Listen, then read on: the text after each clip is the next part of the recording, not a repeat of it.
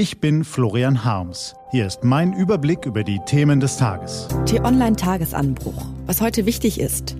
Dienstag, 26. Oktober 2021. Heute tritt erstmals der größte Bundestag zusammen, den es je gab. 736 Abgeordnete quetschen sich ins Parlament. Trotzdem gut. Gelesen von Amelie Baerboot. Ein echter Glücksfall. Demokratie bedeutet Macht des Volkes. Jeder von uns ist ein Teil des Volkes. Macht bedeutet Verantwortung. Jeder von uns muss sich bewusst sein, dass er mitverantwortlich ist, auch für das gesamte politische und wirtschaftliche Geschehen. Große Worte, die Konrad Adenauer 1954 sprach. Gemessen an den hohen Ansprüchen, die der erste Kanzler der Bundesrepublik an unsere Staatsform legte, muss man sich fragen, ob wir alle unserem Auftrag heute noch gerecht werden. Tun wir genug für unser Land? Tragen wir zu einem gedeihlichen Miteinander bei? Setzen wir uns für die Menschenrechte hierzulande und anderorts ein? Kurz, werden wir unserer Verantwortung als Bürger gerecht? Florian Harms meint, er kann Ihnen die Antworten auf diese Fragen nicht geben, er kann Ihnen nur seine Beobachtung schildern. Die deutsche Gesellschaft des Jahres 2021 misst zwar der Selbstverwirklichung jedes Menschen großen Wert bei, Solidarität und Rücksichtnahme auf die Belange von Mitmenschen scheinen aber keine Selbstverständlichkeit mehr zu sein. Umso wichtiger ist es, dass es einen Ort gibt, an dem die unterschiedlichen Bedürfnisse aus möglichst vielen Milieus und Bevölkerungsgruppen zur Sprache kommen. Dieser Ort ist der Bundestag. Bei aller Kritik können wir festhalten, dieses Parlament ist ein Glücksfall. Transparent organisierte Parlamente mit weitgehenden Kontrollrechten lebhaften, meistens fairen Debatten und vor allem verbindlichen Gesetzgebungskompetenzen sind heutzutage alles andere als eine Selbstverständlichkeit. Man muss gar nicht bis ins autoritäre Russland oder hinüber ins zerstrittene Amerika blicken. Es genügt schon der Blick nach Ungarn und Polen, um zu verstehen, welch großer Schatz der deutsche Parlamentarismus immer noch ist. So gesehen ist der heutige Dienstag ein Festtag und zugleich ein Appell. Um 11 Uhr konstituiert sich der neu gewählte Bundestag, der in den kommenden vier Jahren die wichtigsten Regeln machen wird. Für Steuern und Sozialleistungen, für den Klimaschutz und die Digitalisierung von Wirtschaft, Verwaltung und Verkehr, für die innere Sicherheit und die Bundeswehreinsätze, für den Wohnungsbau und für vieles mehr. Die Eröffnungsrede hält der dienstälteste Abgeordnete Wolfgang Schäuble. Seine Nachfolgerin wird wohl Bärbel Baas von der SPD, die nun die stärkste Fraktion stellt.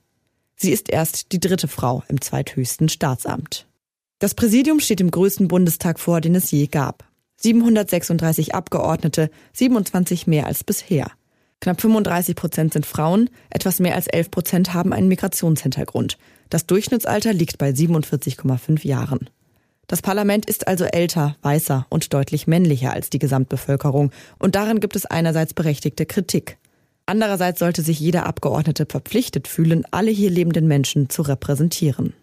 Ob das gelingt und ob die Politiker gute Arbeit machen, werden unsere Reporter in den kommenden Monaten analysieren. Mehrere Parlamentarier, die bislang selten im Rampenlicht standen, könnten sich hervortun. Zum Beispiel diese hier. Erfolgreiche Start-up-Gründerinnen sind Ausnahmen in der Politik. Verena Huberts, 33 Jahre jung, ist eine von ihnen und sitzt nun für die SPD im Bundestag. In der Union könnte Andreas Jung, 46, mehr Einfluss erlangen. Der stellvertretende Fraktionsvorsitzende wird auch von den politischen Gegnern als Klimaexperte geschätzt. Ricarda Lang hat sich bei den Grünen als frauenpolitische Sprecherin einen Namen gemacht.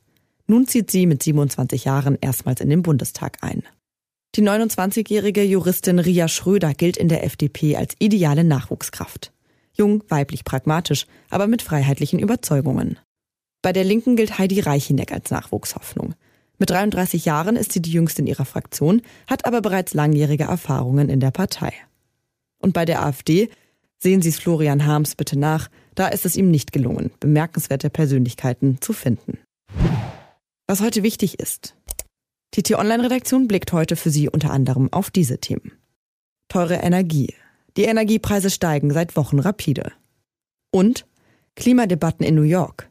In New York stellen UN-Generalsekretär Antonio Guterres und die Direktorin der UN-Umweltbehörde Inga Andersen heute einen Bericht mit der bezeichnenden Überschrift The Heat is on vor. Diese und andere Nachrichten, Analysen, Interviews und Kolumnen gibt's den ganzen Tag auf t-online.de. Das war der T-Online-Tagesanbruch vom 26. Oktober 2021, produziert vom Online-Radio- und Podcast-Anbieter Detektor FM. Immer um kurz nach sechs zum Start in den Tag. Bis morgen. Ich wünsche Ihnen einen frohen Tag. Ihr Florian Harms.